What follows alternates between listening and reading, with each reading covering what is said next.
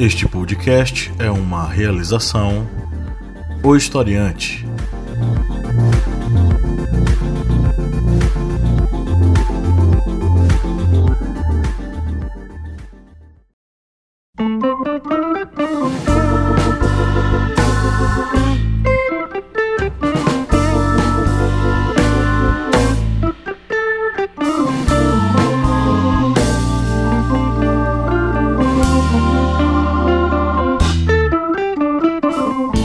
Olá, historiantes de todo o universo de ponta a ponta da Via Láctea. Eu sou o professor Pablo Magalhães e vocês estão na Minipédia, sempre trazendo debates interessantes e coisas bacanas para você estudar e pensar a realidade do Brasil e do mundo. E comigo, do outro lado da tela, em tempos de pandemia, está o senhor Cléber Roberto. E aí, pessoal, beleza? Estamos aqui mais uma vez para tratar de um assunto da história e estamos aqui para falar de um personagem, né, Cléber? É, vamos falar de um cara que é o flagelo de Deus. E não estamos falando do presidente, estamos falando de um personagem da, da antiguidade. Pois é, fica o suspense aí porque a pauta a gente vai falar daqui a pouquinho, porque antes nós vamos para os nossos recadinhos. Senhor Kleber, eu tenho uma pergunta para o senhor. Manda. Com quantas laranjas o nosso ouvinte aqui, né, essa pessoa maravilhosa que toda semana nos ouve, com quantas laranjas ele pode nos apoiar? Com menos de uma dúzia de laranjas você pode estar contribuindo com o portal Historiante, porque a partir de quatro reais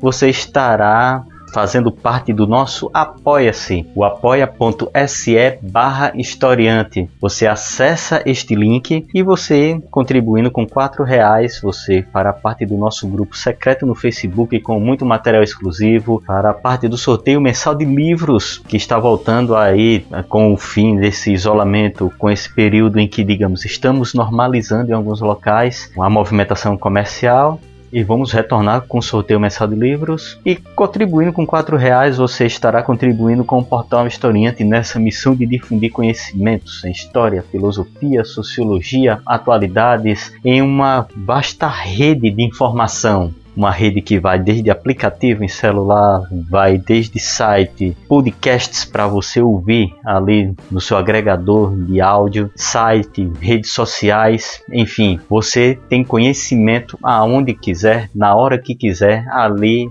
com apenas um clique. Faça o que o Kleber acabou de falar e seja nosso apoiador com, com apenas 4 reais, né? Tira o escorpião do bolso e ajude esse humilde programete a continuar funcionando e produzindo conteúdo para você ouvir a cada semana. Conheça também a família historiante de podcasts. Além desse aqui, você tem o correspondente de guerras, a voz que narra os principais conflitos ao redor do mundo. O podcast Era uma vez a história, o filho mais novo da família historiante e o podcast das arretadas, com vozes, olhares e perspectivas femininas e feministas sobre assuntos sociais. Bacana, né? Então vá lá, assine o feed dos nossos podcasts e acompanhe aí todas as nossas atualizações. Baixe também o nosso aplicativo. Se você curte nosso conteúdo, olha só que legal, você pode receber primeiro as notificações através do nosso aplicativo. É simples, rápido e o mais legal de tudo é gratuito gratuito. E lá você tem acesso a cartas de resumo, aulas em áudio, né? Imagina, você botar o fonezinho de ouvido e receber uma aula bem bacana sobre os assuntos que você está precisando se aprofundar. Só no aplicativo do Historiante, baixe lá na Play Store, disponível apenas para usuários Android. E um último recado, se você está afim de se aprofundar em conteúdos da história, da filosofia e da sociologia, as matrículas para os nossos cursos online estão abertas lá no site ohistoriante.com.br. Nós temos cursos lá que vão desde o contrato social, fundamentos políticos e filosóficos. Nós temos também o minicurso História de Pernambuco e Civilizações Hidráulicas, Egito e Mesopotâmia. As inscrições custam R$ 59,90 e você tem acesso ao final do curso a um certificado de 30 horas acadêmicas. Cursos voltados para estudantes das ciências humanas, quem já está formado também pode fazer e os curiosos aí que quiserem conhecer, desbravar novos assuntos, é só fazer a inscrição R$ 59,90, bem baratinho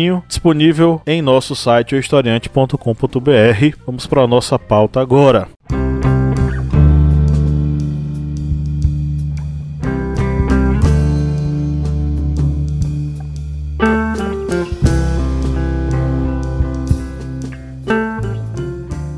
Átila o Uno um dos caras mais importantes do século V, conquistador aí de um vasto território. Ele ficou muito famoso pelos ataques aí contra o Império Romano, né? Chefe dos Hunos, que era um povo nômade ali da região da, da Mongólia. O Átila pode ter sido um cara muito astuto e de muita habilidade aí na antiguidade, né? Segundo os relatos que são repassados aí, os registros do período, enfim, aquilo que nós temos acesso até hoje, né? Sob a liderança do Átila, os hunos eles dominaram é, praticamente quase toda a Europa e a Ásia, né? Com muito terror sendo plantado. Mas quem de fato era esse Átila, né? Quem, o que é que foi que ele fez? Bem, Átila, que foi o líder dos Hunos, chegou a ter uma habilidade tão grande que ele chegou a montar uma confederação de povos que incluía os ostrogodos, os Shepidas, os Rujos, Erulos, é, é.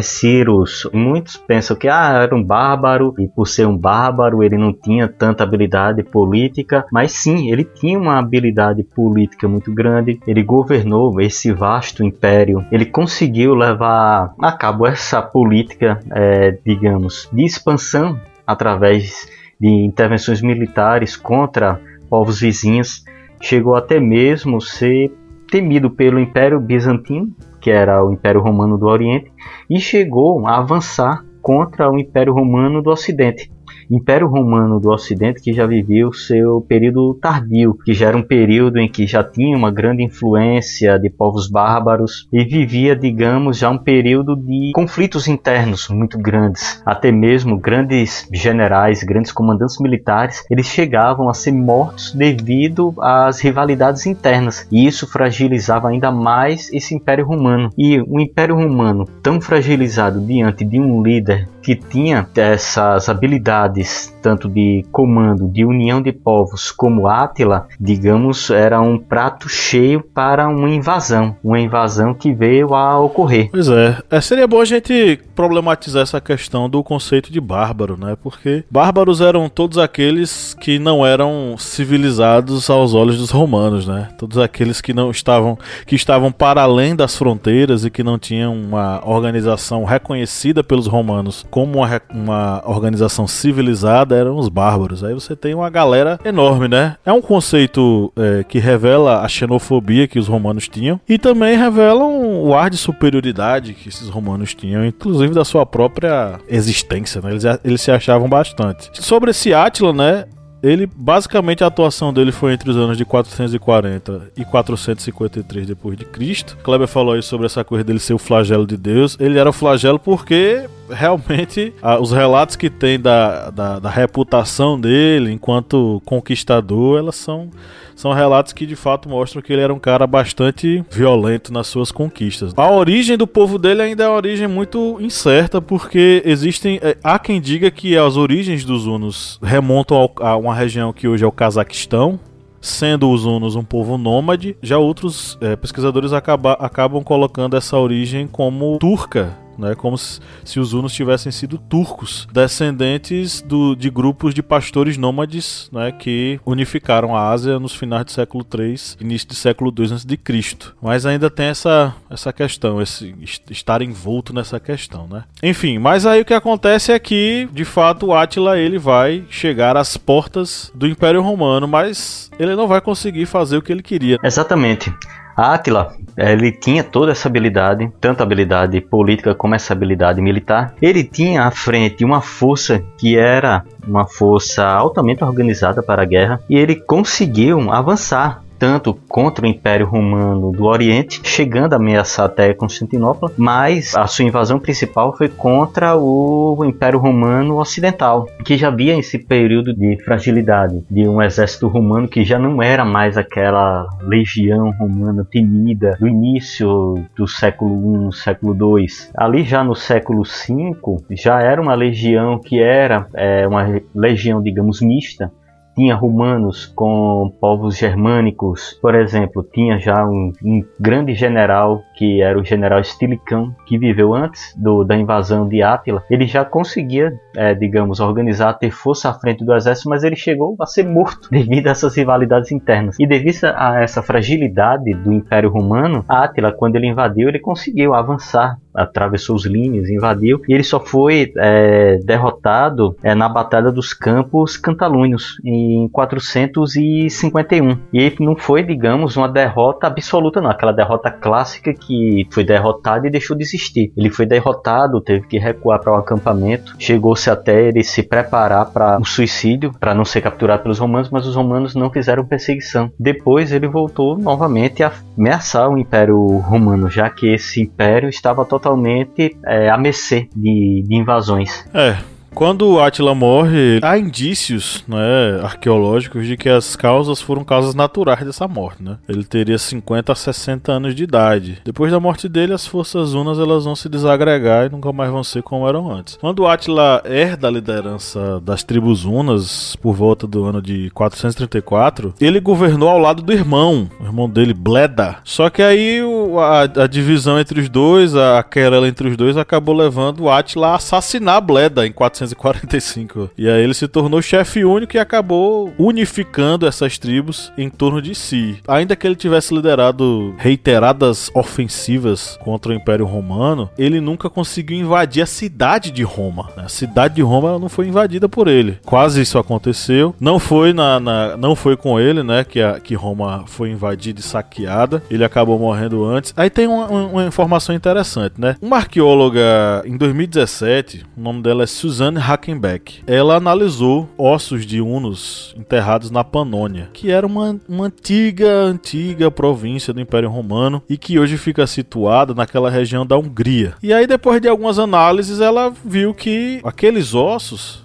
eram ossos dos hunos e eles coexistiam de forma quase que harmoniosa com alguns romanos naquela região. Então, é o que foi levantado é que essa história de conflito, ela também foi entremeada com trocas culturais e com adaptações entre esses povos. É, o que não retira o caráter de conflito que existia entre as tribos dos hunos e o Império Romano, né? É, vamos lembrar que nesse período é, esses conflitos era algo até digamos interessante, já que Roma ele tinha esses conflitos com povos tidos como bárbaros, mas ao mesmo tempo dependia também dos povos que eles chamavam de bárbaros, os povos germânicos, para formar suas legiões. Ou seja, havia toda, digamos, essa estrutura desses povos que muitas vezes eram abarcadas pelo Império Romano, mas com a necessidade de deixar uma força na fronteira e havia essa entrada desses povos. Só que esses povos, a partir do momento em que eram empurrados por outro inimigo para dentro do Império,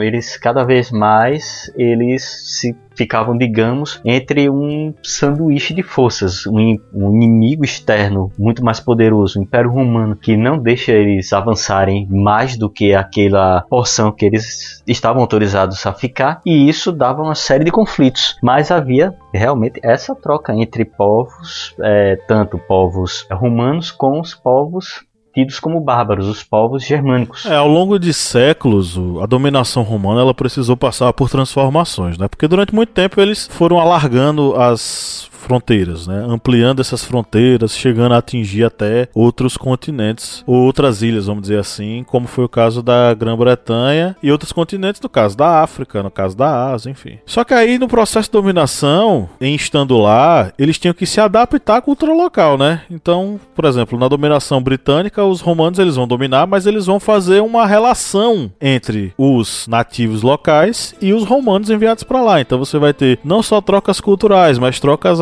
mesmo afetivos. É, soldados romanos casando com mulheres britânicas e estabelecendo uma família mista com a ideia de dominação não apenas pela força, pela imposição, mas também a dominação pela, não sei se mestiçagem é o nome certo, mas pela dominação afetiva, vamos dizer assim.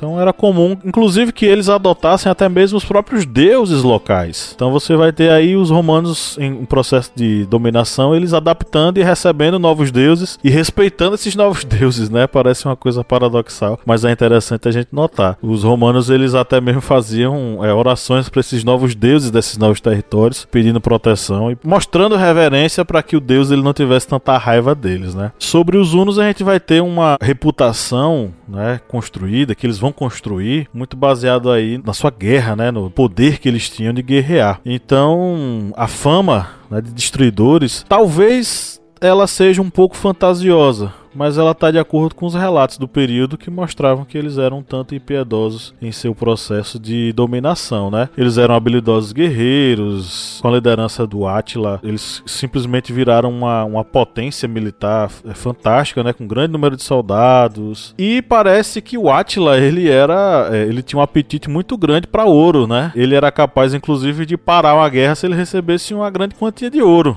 né, uma grande quantia do, do minério lá. Ele poderia até poupar algumas cidades da destruição se ele recebesse uma boa quantia para ficar tranquilo. Mas assim, a vida dele ainda assim é envolta em lendas, em coisas que fogem da, da, da realidade, porque as fontes não são muito extensas sobre a vida dele. Até mesmo o local de nascimento dele a gente não sabe direito, né? Então ainda é envolto em muito mistério. Saiu um filme, é, é, Kleber. não é bem um filme, é uma minissérie pra TV. O Atila, ele é feito, ele é interpretado por Gerard Butler. Vocês devem conhecer ele pelo papel que ele fez em 300. Ele era Leônidas, This is Sparta, etc e tal. Rapaz, eu fui ver, mas é um filme tão ruim. que Deus me livre. É, esses filmes é, sobre Átila tem um também mais antigo que também é, digamos, tenta seguir um pouquinho toda aquela história, sequência. Não é uma superprodução, mas é, digamos ainda consegue pintar um pouquinho ali algumas coisas do, do que realmente ocor ocorreu com e toda, digamos, aquela formação romana. Mas também não é um filme que deve ser levado ao pé da letra, não, porque muitas obras é, cinematográficas, principalmente quando falamos de Império Romano, pessoal gosta muito de jogar uma tinta no, no quadro, dar uma pintada boa. É, fora o, o, o, esse, esse, esse filme mesmo que eu assisti, fora o, caso de eles trazerem um cara branco. É, é, norte é, caucasiano, o cara, o Gerard Butler, se não me engano, é inglês. É, ou americano, não sei. Agora fiquei em dúvida, mas o cara é, é branco, enfim. O Atila ele vem de uma região que ele não seria dessa forma, né? Então a gente tem um filme meio ruim. Eu, eu, eu assisti, mas sei lá. Quem tiver ouvindo, assista. Tudo bem, mas eu não sugiro como fonte, não, sabe? Eu fico aí com com outras referências, essa não. É, nesse caso, é melhor a pessoa ir atrás do, de livros, né? Tem alguns livros que fazem um apanhado de conflitos, guerras, e aí faz um, um pequeno relato. Estou aqui, por exemplo, na mão com a História das Guerras, e aí tem, ele vem trazendo todas as conquistas bárbaras em um capítulo só, e nesse capítulo tem falando sobre a expansão do povo uno, povos germânicos, mas também até mesmo em livros sempre tem que ficar se atualizando, porque pesquisas históricas elas estão sempre se renovando. Não vá pensar que é porque é uma história da antiguidade que ela está ali presa, fixa, não vai ter mais pesquisa sobre aquilo e morreu. Não. Sempre vai ter novas pesquisas, sempre vai ter novas perspectivas. É sempre bom quem gosta de história, quem for professor de história, quem é, está em busca de conhecimentos na área de história está sempre se atualizando. Essa reputação aí dos hunos de serem piedosos, terríveis, enfim, ela permaneceu no imaginário coletivo até os conflitos da era moderna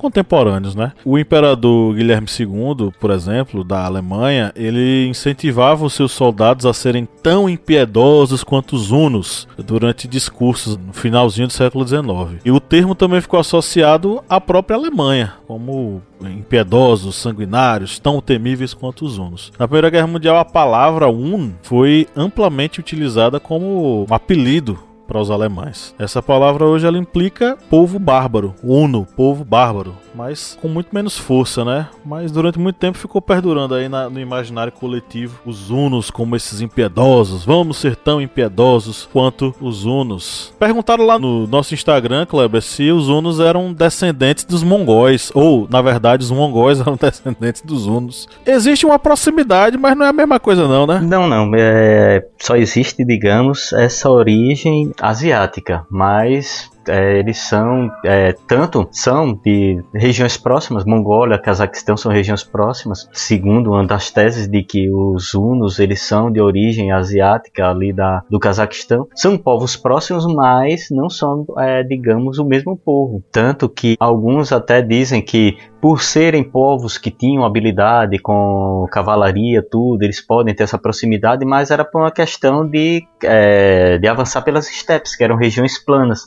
E por serem povos que tinham essa habilidade com cavalos, muitos levam a crer que há essa proximidade, mas é, os hunos estão ali no século V e no, os mongóis vamos lá para o século XIV. E são de, de regiões que são próximas, mas não são a mesma, digamos, do mesmo local.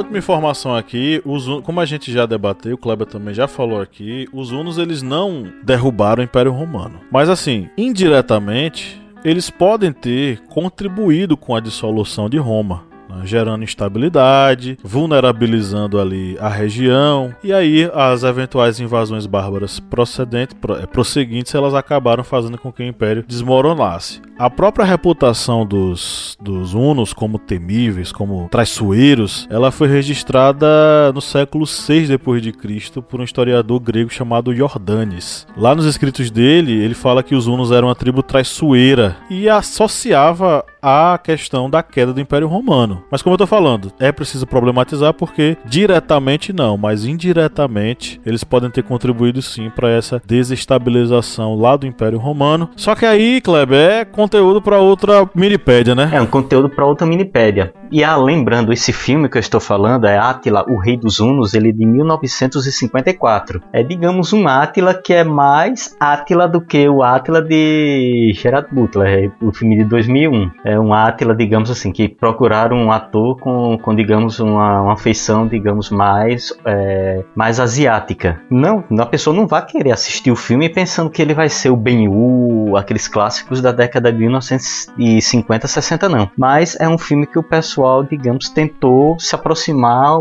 o máximo possível da, da história. Logicamente, dentro de suas condições. É, na dúvida, faz uma sessão pipoca aí, final de semana, junta a galera e assiste os dois, faz uma maratona. E aí, depois, eles mandam uma mensagem pra gente no direct lá no, no, nas redes sociais. E aí, a gente gostou, a gente não gostou, que a indicação de vocês foi uma bosta. Normal. Fica aberta aí. Normal. Pois é isso, chegamos ao final de mais uma gravação de Minipédia. É... Nós ficamos por aqui, foi muito bacana recebê-los mais uma vez e tchau, tchau. Valeu, pessoal.